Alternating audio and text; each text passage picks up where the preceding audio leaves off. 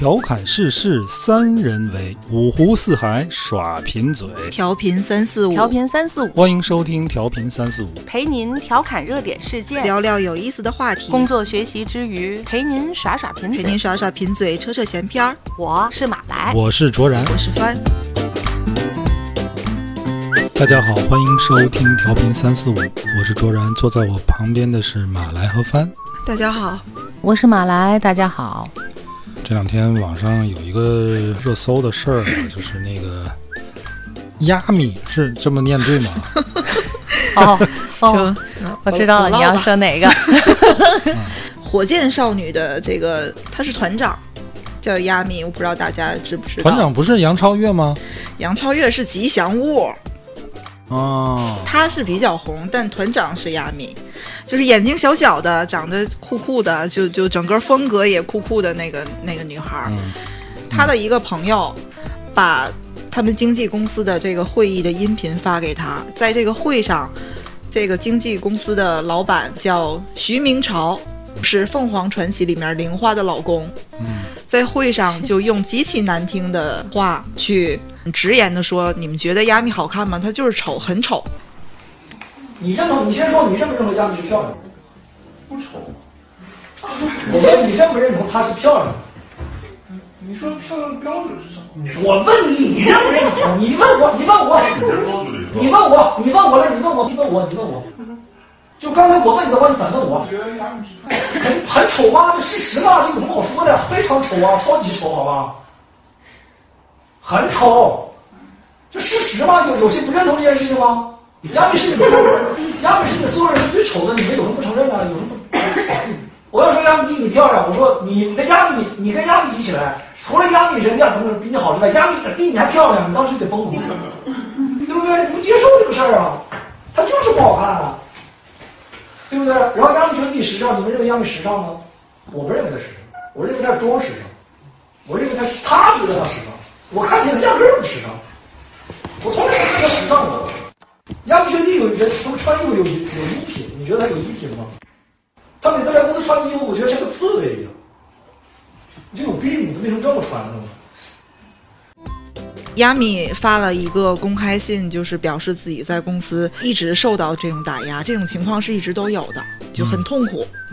然后这个徐明朝也回了一个信，他说：“你们说我这是职场 PUA，我承认我就是职职场 PUA，, 但是我本人拒绝向亚米道歉，他觉得他们他觉得没有错，错，对、嗯。我就 PUA 了。”然后也是引发了很多讨论，尤其是关于这个职场 PUA 的，所以我们今天就想聊一下 PUA。聊一下 PUA 啊，PUA 这事儿大家应该也不陌生，好多年了嗯说这个事儿啊。前段时间还有一个就是北大那个包丽案，嗯嗯她那个那个男朋友叫牟林汉被抓了。看了他们这个包丽跟牟林汉的聊天记录之后，我很震惊，很震惊。嗯，大致给你们介绍一下，包丽是一个北大的一个女孩儿啊，结交了一个男朋友叫牟林汉。这个牟林汉就是典型的情感 PUA，就为了一件事儿吧，就是包丽她不是处女，就因为这个事儿，不停的去苛责这个包丽，通过这个情感手段，就几乎变态的去控制这个包丽，包括包丽把牟林汉的微信的名字改成主人。这个男的甚至要求包丽在身上纹牟林汉的狗，或者是去拍一些很露骨的视频。最后，这个女孩她从一开始的不理解，到最后自责、自卑，然后自杀。自杀之前，呃，她留下的文字就是：“我配不上这么好的你。”原本是一个很优秀的女孩，她最后就是觉得我就是配不上她，我就是一个很垃圾的人，我浑身就是相当于他到死都没有从这个关系里解脱出来，他如而是果能解脱出来，他就不会去死。是因为这个羞愧感。对他就是因为羞愧感，他觉得我配不上你，我只有死。当然，这事儿已经很长时间了。嗯前段时间就是包丽的母亲这个发微博爆出来，这个牟林汉已经被批捕了。呃，联系这最近又发生这个火箭少女这个职场 PUA 的事儿，所以我们今天就想聊聊这个 PUA。P 嗯，是叫 P 吗？它它很明显是一个三个词儿的一个缩哎写，，它叫 Pick Up Artist，嗯，搭讪艺术，是搭讪艺术。它其实这个东西最早啊，就是针对这个性格比较内向的男生一，个让他们去哎打开他们的社交途径，让他们能和异性正常的交往，其实是基于人际关系的这么一个培训。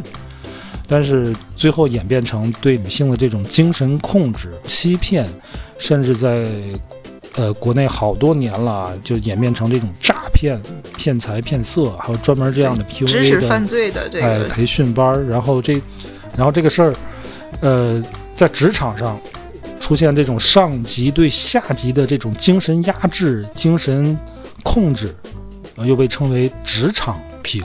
嗯 PUA 这个东西是个是个这两年才出现的新概念啊，但是说到这个 PUA 啊，凡有一个亲身经历，我又又要提了，我我玩我玩网络社交，我就不断的提这个，然后呢嗯就碰到了一个。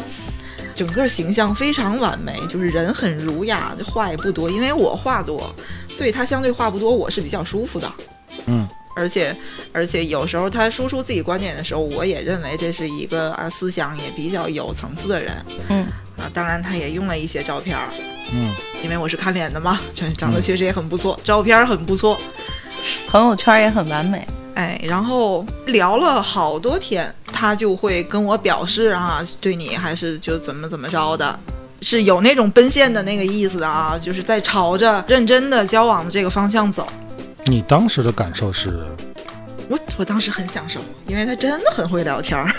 嗯 我不算是一个没有见识和笨的人，就能让我觉得聊得很舒服，而且对方的认知什么也都比较有层次的人真的不多。嗯所以我也是动心的，我真动心了。然后问题出在哪儿呢？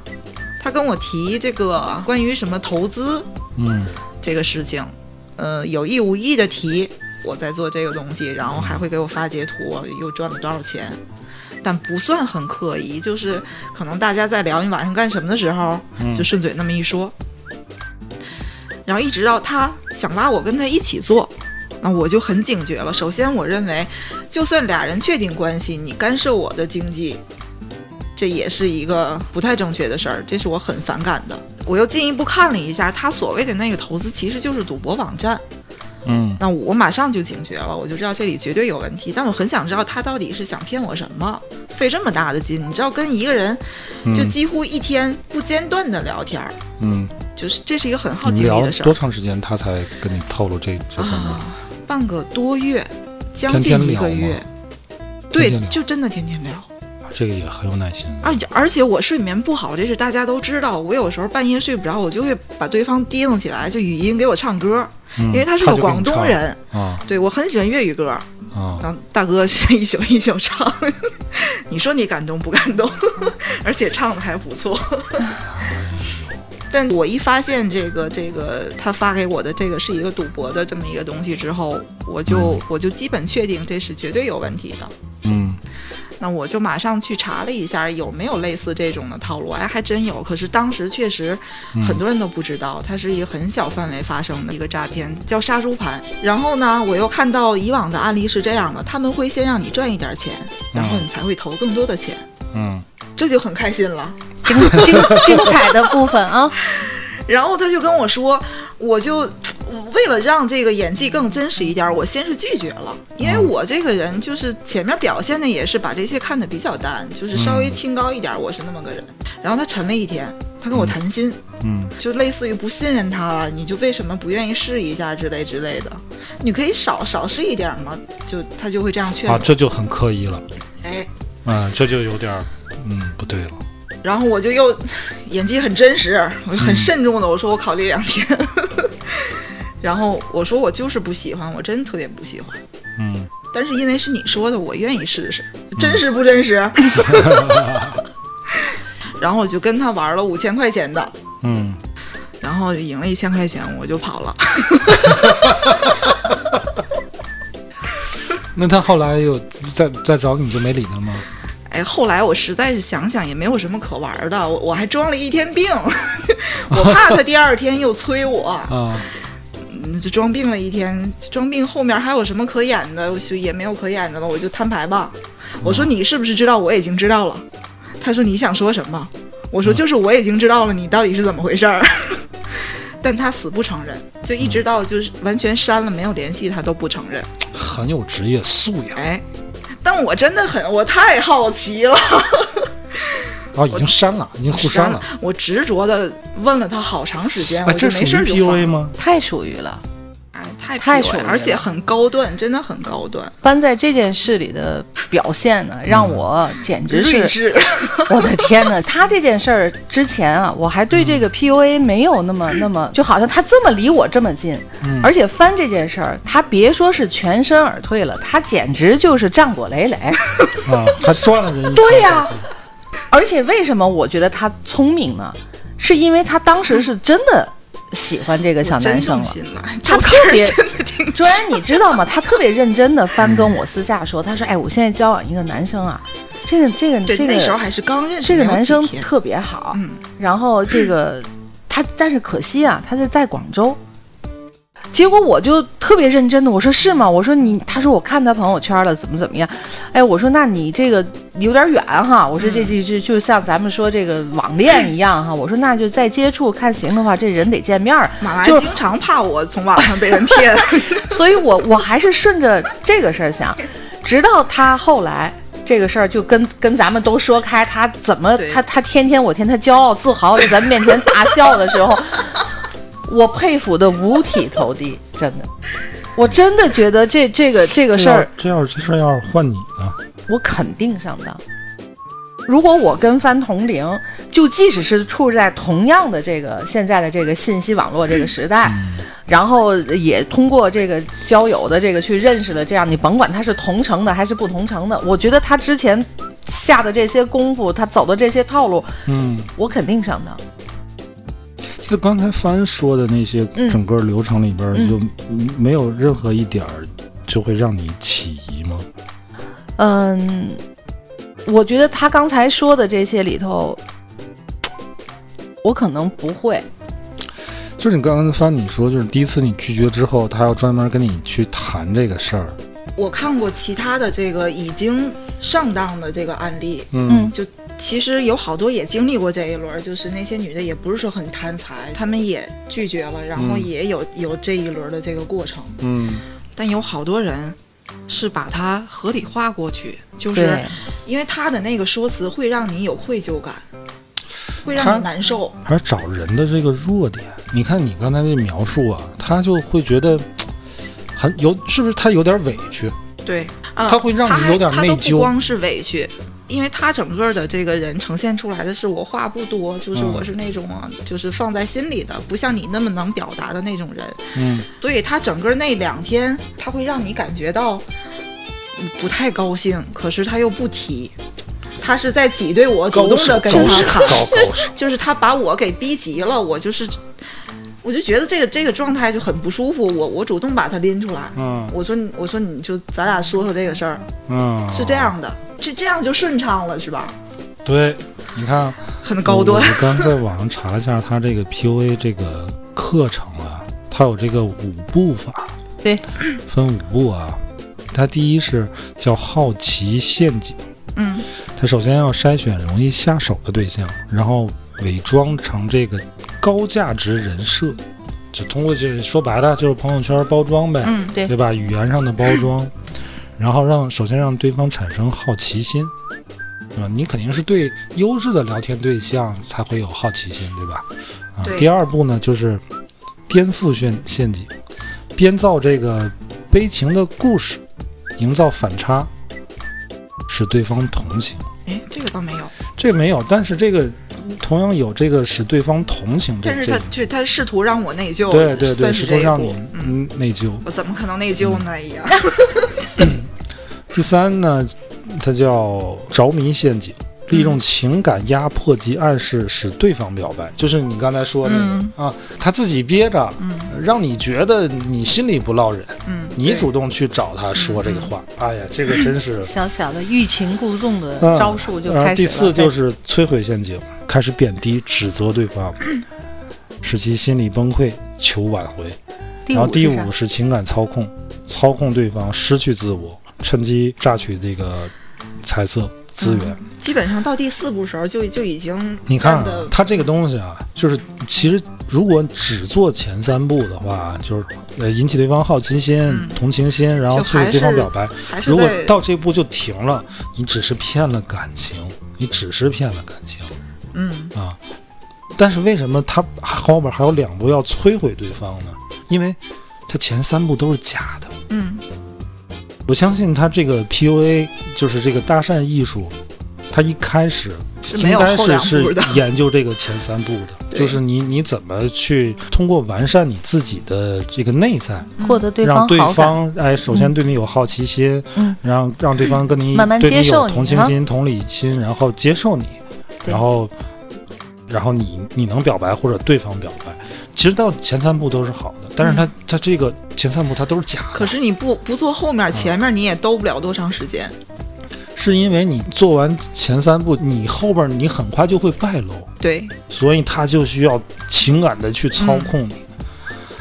真是太狠了，这真是太狠了。往往都是骗钱骗色，就是这样会。我们看到啊，就是我们经常说咱们的父母、老年人容易上当受骗，其实这事儿搁咱们身上，咱是没遇着。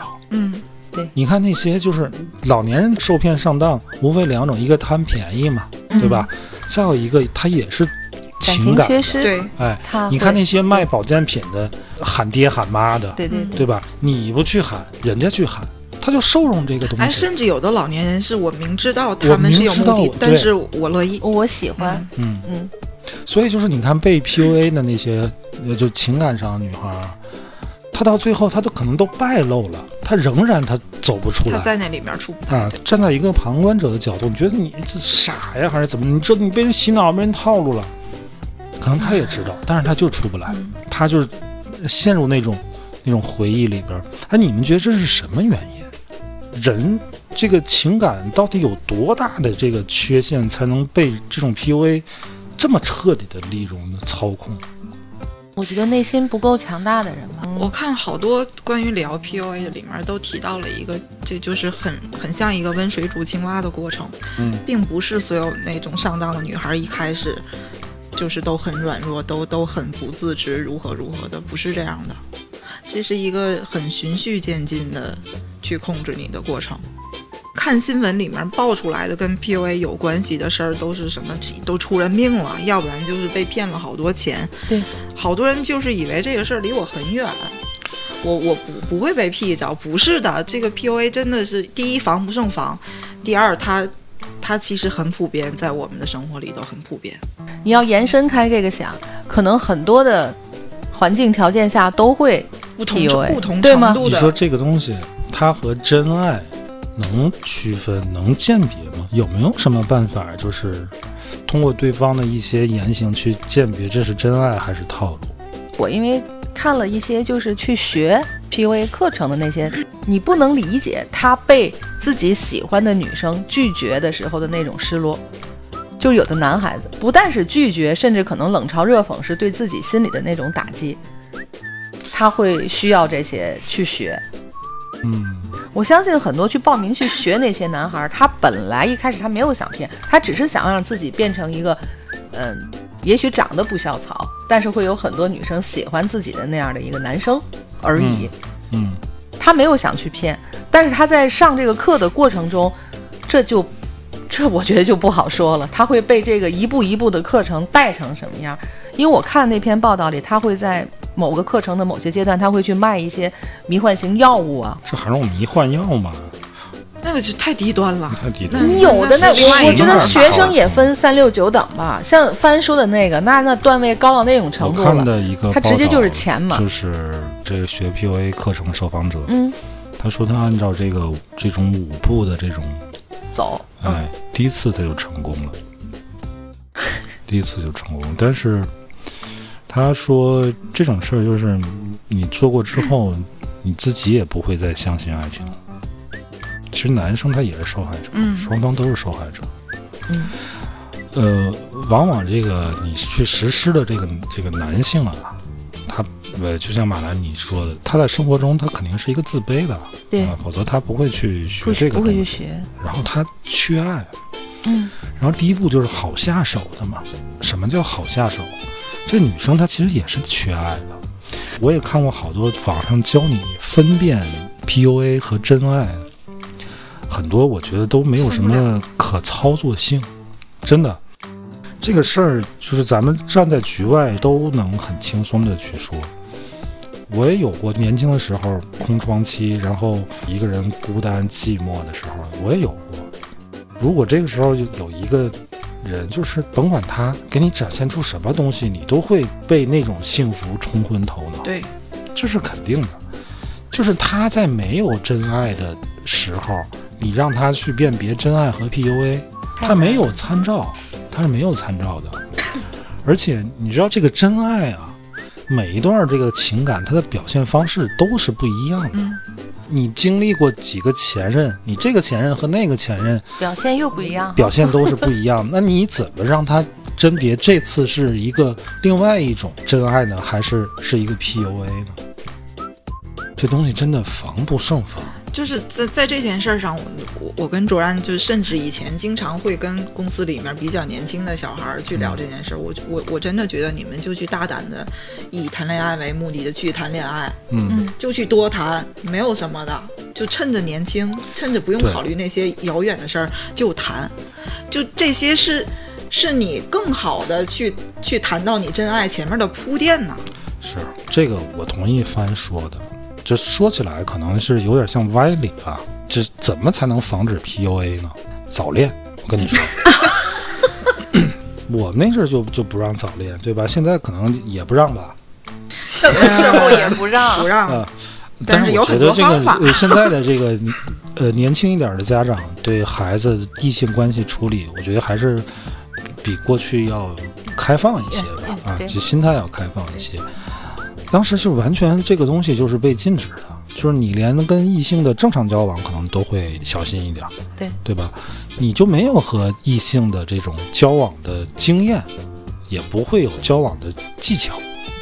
和和异性交往是要有技巧的，你们是两个不同星球的人嗯，啊，所以你说那些孩子，男孩儿再加上自己颜值不高，对吧？小孩儿也没有多少钱啊，咱不是说现在女孩都拜金啊，这本身这个东西，嗯咱上次聊社交货币也是你你的这个收入也是你的社交货币的一部分嘛，你没有多少钱，你穿的寒酸，也没车没房的，对吧？你确实在这个相亲市场上不是被青睐的这种这种货币啊，你就会自卑。你再加上小时候你也没有这个情感经历，你一看见女生你就脸红就紧张，嗯你只能暗地里有一些龌龊的想法。真的，我说的这个东西啊，很多就是你看上去这个男孩羞涩不爱跟女孩接触，暗地里全是龌龊的想法。这样的人太多了，我不是说全部啊，但是这是一大部分。女孩其实也是，这女孩看电视啊，少看点韩剧、偶像剧。对，你们遇到的对你们遇到的 PUA 都是以这种偶像剧的开头所开头的，这个东西没有人能抵抗。我要是个女孩，我也抵抗不了。你要是个女孩儿，你得你多烦人呐！有事儿有欠儿，嗯所以这个情感 PUA，我们真的没有什么太好的办办法去帮助我们本来。试图也也去聊一下如何甄别、如何避免，但是我在这件事上真的持一个比较决绝的态度，嗯，救不了。对，救就不了。包括我遇到的那个事儿就刚才我们聊时候，朱安也说，这是嗯基于我的经验和和我的一些很很啊对，您换很独立的纹身那就就跟人走了，就对，就是 什么跟人走了，没见着面，肯定嗯钱基就钱基于。我会认为，哪怕真的是确立关系的情侣，就在这个阶段时候干涉我的经济，嗯，也是一个很不礼貌的事儿。基于我的经验和我的这种认知，我才会有这个直觉，是真的是直觉，不是说我判断了什么。所以即使是我大翻二十岁，我也会特别的佩服他。就是我。们只能是通过这节目，如果是能有处在这个阶段的朋友们，给你们只能是给你们提个醒。这只要这只能是 PUA 祝你们好运，哎，对，离我们并不遥远。嗯，真的，我觉得凡是就是，尤其我们现在很多社交软件上认识的，就给自个儿这个多提个多醒提个多提对个醒。对对。对，这是情感 PUA，真的只只能是说到这儿。对，但是这个职场 PUA 啊，嗯。我觉得还是有一些解决办法。嗯你关系到说到职场的这个，首先我没有经历过，我身边也没有人跟我说过，我很难理解。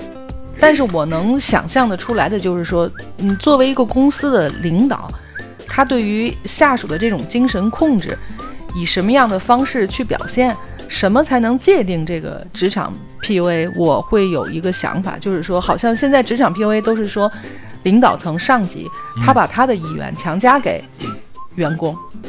不管是从表现到是让你加班啊，还是等等等等嘛，或者是贬低你的能力啊，给你多么多么超负荷的这个工作上的压力，然后你做了，他也各种不被看好，等等这些之外，除了这些之外，因为现在我看到的很多言论会把这个 PUA 有的地方可能会就强化了，就是任何你跟你的上司在观点上不能达成共识的这个点，好像都会被说成职场 PUA。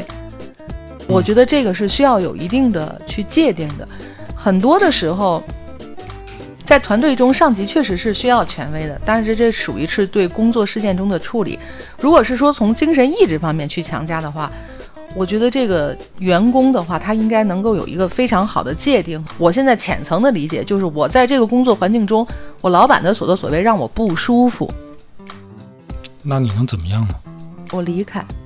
啊，我会是这样的一个选择。你就想简单了啊。这个这个界定能是这样的太选择。就没法界定这个，谁工作是舒服的？这个 PUA 在职场跟情感其实它是有不同的表现，但嗯其实他们有一本质个共是有一个本质上的共同，就是就是精神控制。控制，精神控，他用什么方式去达到这种精神控制呢？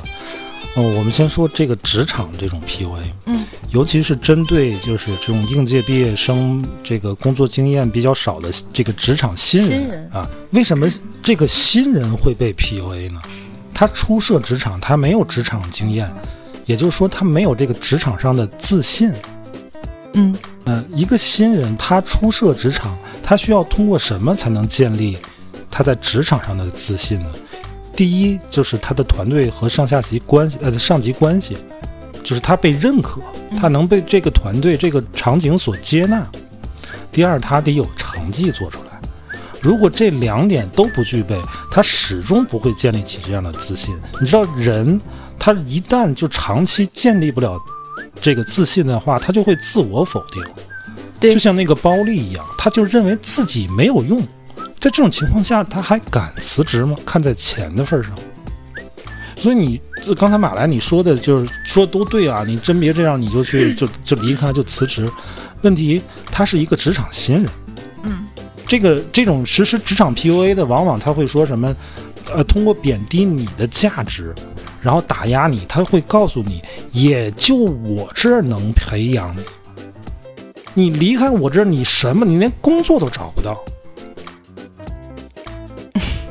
是这个对于一个职场小白来讲，他是真的是很有杀伤力的，而且就是说，他不光是打击，他还通过精神控制。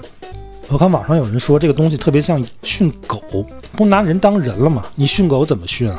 就是你让他离不开你，然后同时又觉得自己是低价值的，你是高价值的，我只有跟着你才能保证我有口吃的，这是职场 PUA。刚才说那个亚米那个就火箭少女那个事儿啊，他在一个公共是应该是个公共的场场合对？小范围的公开哎场合，公司的会议上 公开的这么去贬低侮辱，而且还带动全场一起。当时这个这个亚当事人在场吗？他不在，不在，但他的这个亚敏自己写的这封信表述出来的就是平常嗯他在场的时候，嗯也经常有这种现象，就是整个工作的期间都在不断的受这种的打击。但是他的老板也表达，就是好像你丑是你的丑是你的优势，优势。对哦，他他老板开直接就这个会就是就因为说这个，中间他唱了一首相对他以前形象有一点儿不一致的，就是比较邻家温柔小女孩的那么那么一个歌，嗯。数据突然就不好了，数据走下坡了。嗯。那你你你经纪公司你的旗下的艺人的数据不好，那就不好了嘛，老板就不开心了嘛。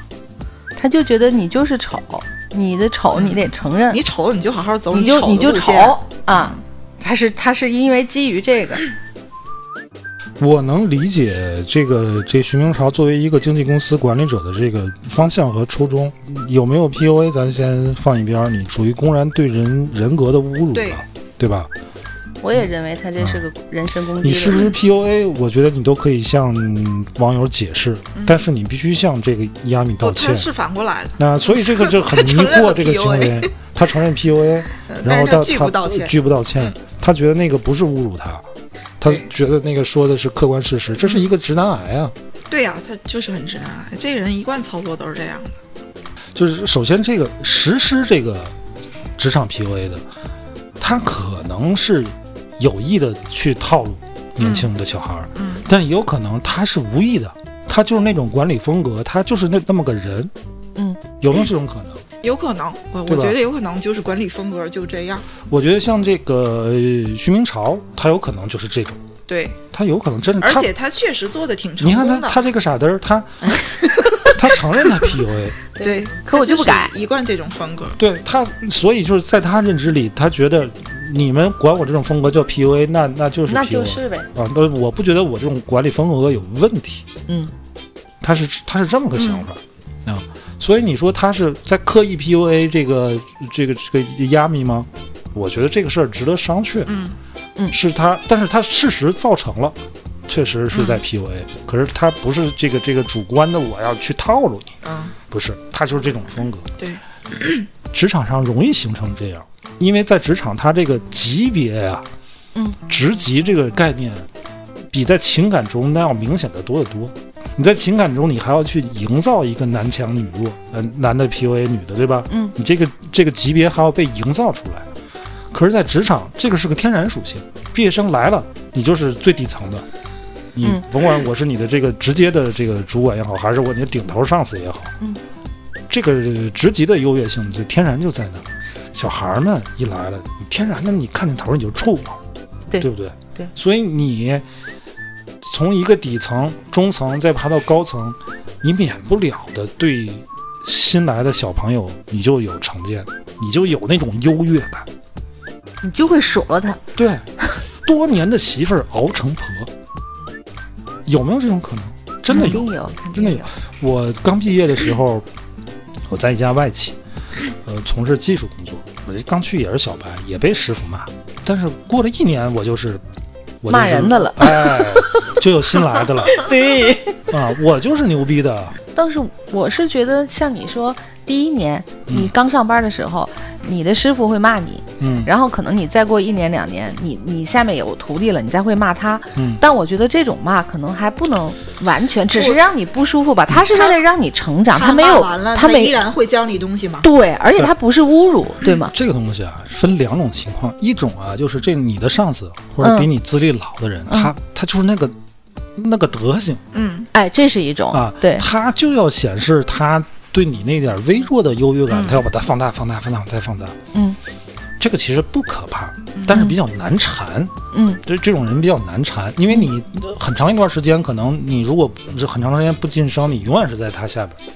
嗯但是这个这个事儿是可以解决的。比较嗯这个棘手的事儿是什么？就是就像这个徐明朝这种，就是他是这种管理风格。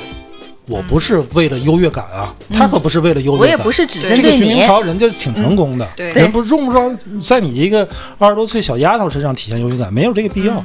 我就是为了我这个公司，对我就是这种管理风格，你就是一我的一个产品吧，嗯我对你产品规划就是这样，你不行就不你丑，就是我的这个产品定位，嗯你干嘛要给它改成甜美的？嗯，他是这种想法，对，这就很可怕了，这不这就不是你这个小孩能想明白的事儿了。对。所以这个 PUA，你看现在职场 PUA 现在才有这个概念，其实早就有，早就只要有有上下级关系的地方就会有。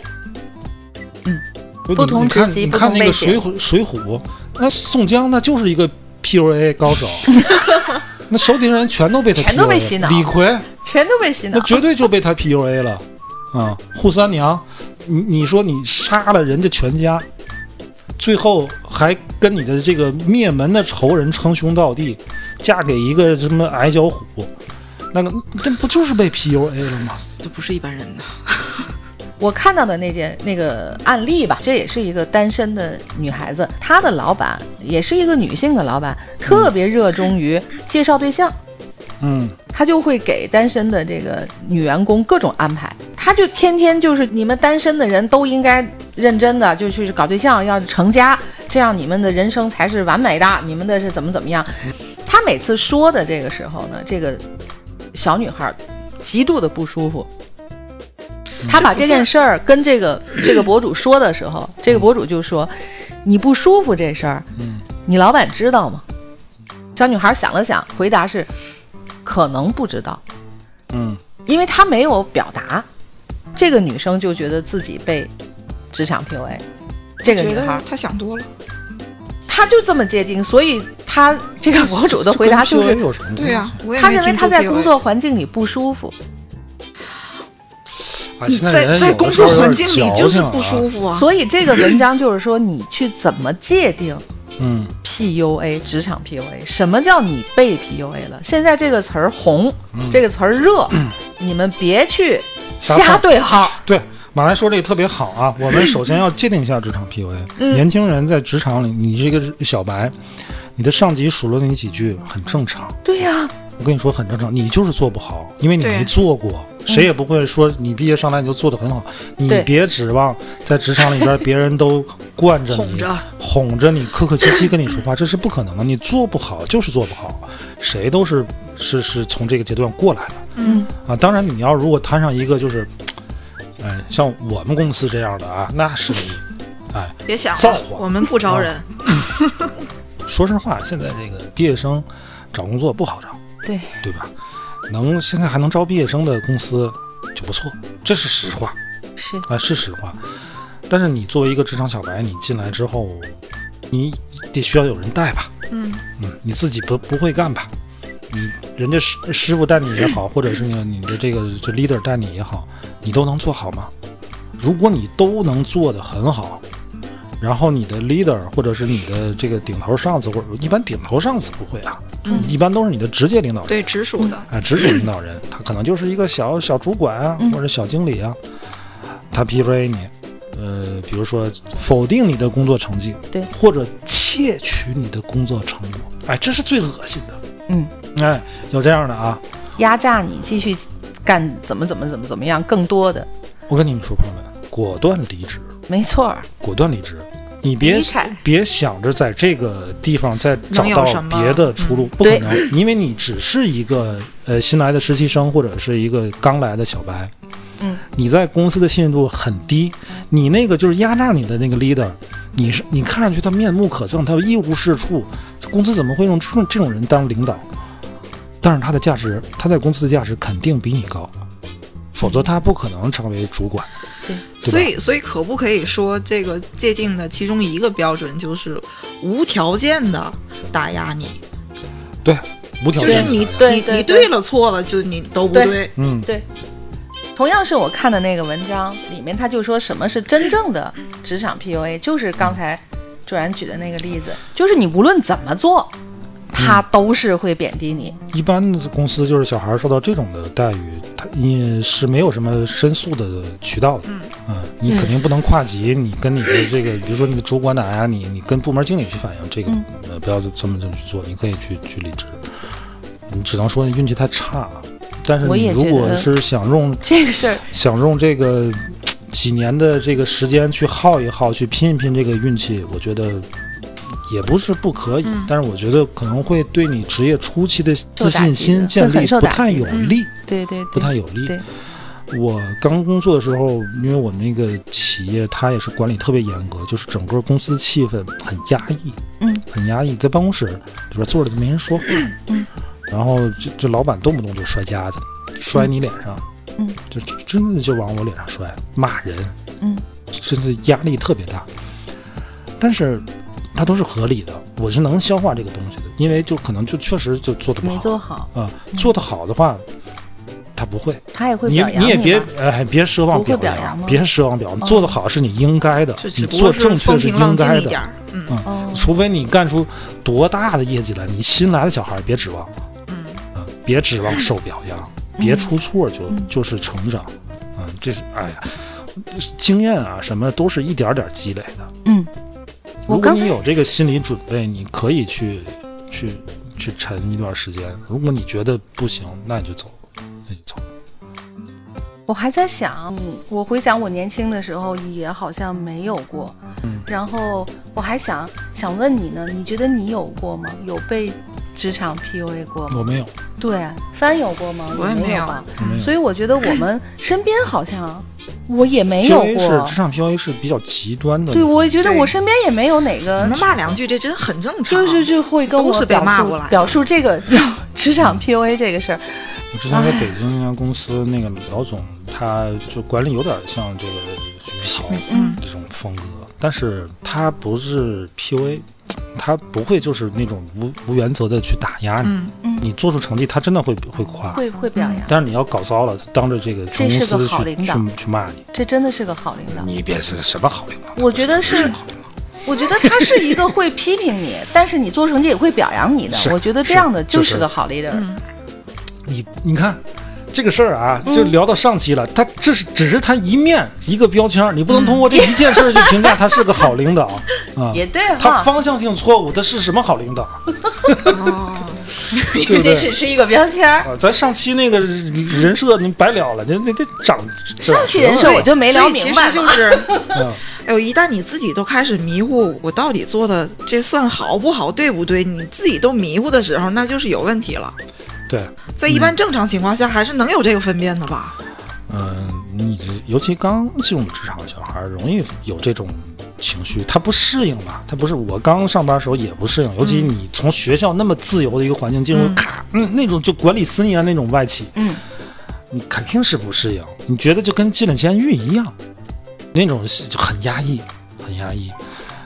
呃，但是这里边多说一句啊，就是如果你有两个选择，一个是进一个大企业、大厂，嗯一个就是小企业，你可能会觉得更自由，更有更多发挥空间。我建议你选择前者，对，我也它对你早期的职业习惯，就是这个职业素养的培养相当有好处。对啊，如对你的简历也也很有好处。你哎，对，简历也有好处。如果你刚出来就去一个小的创业公司，这是在赌，这就是在赌。过于自由我不是说不能赌啊，嗯你可能去了这个创业公司，他没准儿哎就行了，你就是就元老，这也是说不准。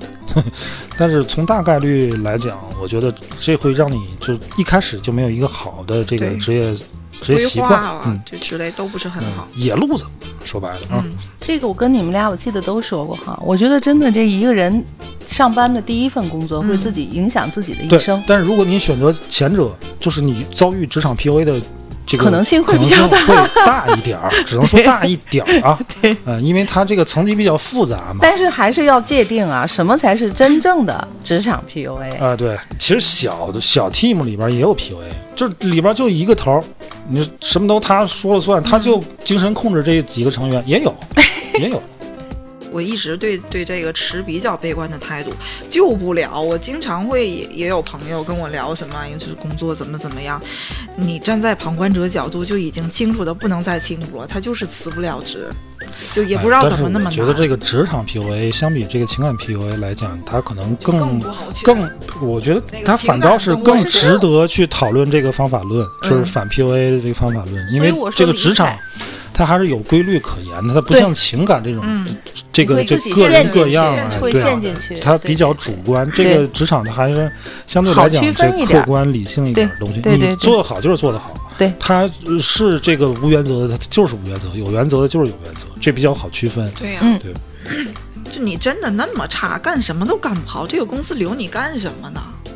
然后骂骂完还留下来，他一个人成本也很大，因为很多公司它就是你做差，它不会主动去开你，然后他就是这样这样这样，然后让逼着你自己逼自己辞职。嗯，他确实不需公司确实不需要你，然后他如果主动辞你，会赔你违约金啊干嘛的，然后他就会这样 PUA 你，让你自个儿受不了，自个儿离职。那那这个就看个人的选择吧。呃，最怕就是这种，就是你在公司已经没有利用价值了，就公司已经放弃你了，然后公司又不想赔你违约金，然后他又不不辞你，然后各种挤了你，各各种 PUA 你。我真的觉得为为了那点儿违约金，就真的也不值当啊你的受这个气。对你，有时候这个啊，我经常在抖音上看一些什么就就律师啊、法律这个些人士给年轻朋友出招，啊，当然大部分都是有用的啊，但是有一些我觉得。这个律师不食人间烟火嘛？嗯你你像像刚才咱说这种情况，你怎么去维护自己的权益啊？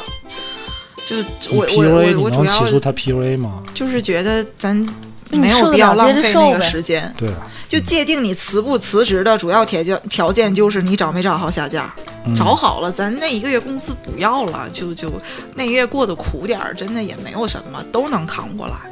哎，我说这话是不是也挺不腰疼？我觉得分情况看你处于什么情况。现在好多孩子哎，他现在好多孩子都裸辞，他这个对呀、人就该想开的时候还是我是从来没裸辞过，不敢。但是现在的年轻人，卓然刚才说的那些特别对。这个你去要认同一个职场小白，在进入嗯，企业的时候，你一定要从内心真的去划分好，什么才是真正的职场 PUA。